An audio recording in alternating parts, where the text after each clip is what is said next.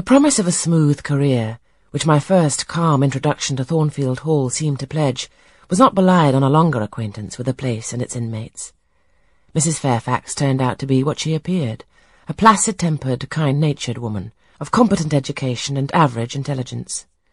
My pupil was a lively child, who had been spoilt and indulged, and therefore was sometimes wayward, but as she was committed entirely to my care and no injudicious interference from any quarter ever thwarted my plans for her improvement, she soon forgot her little freaks and became obedient and teachable.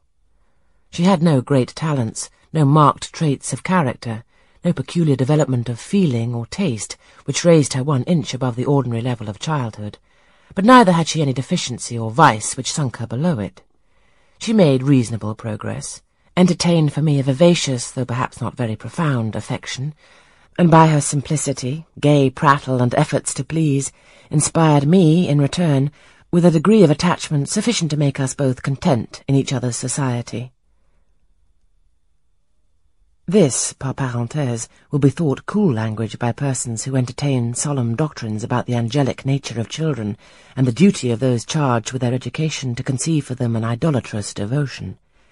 But I am not writing to flatter parental egotism, to echo cant or prop up humbug. I am merely telling the truth.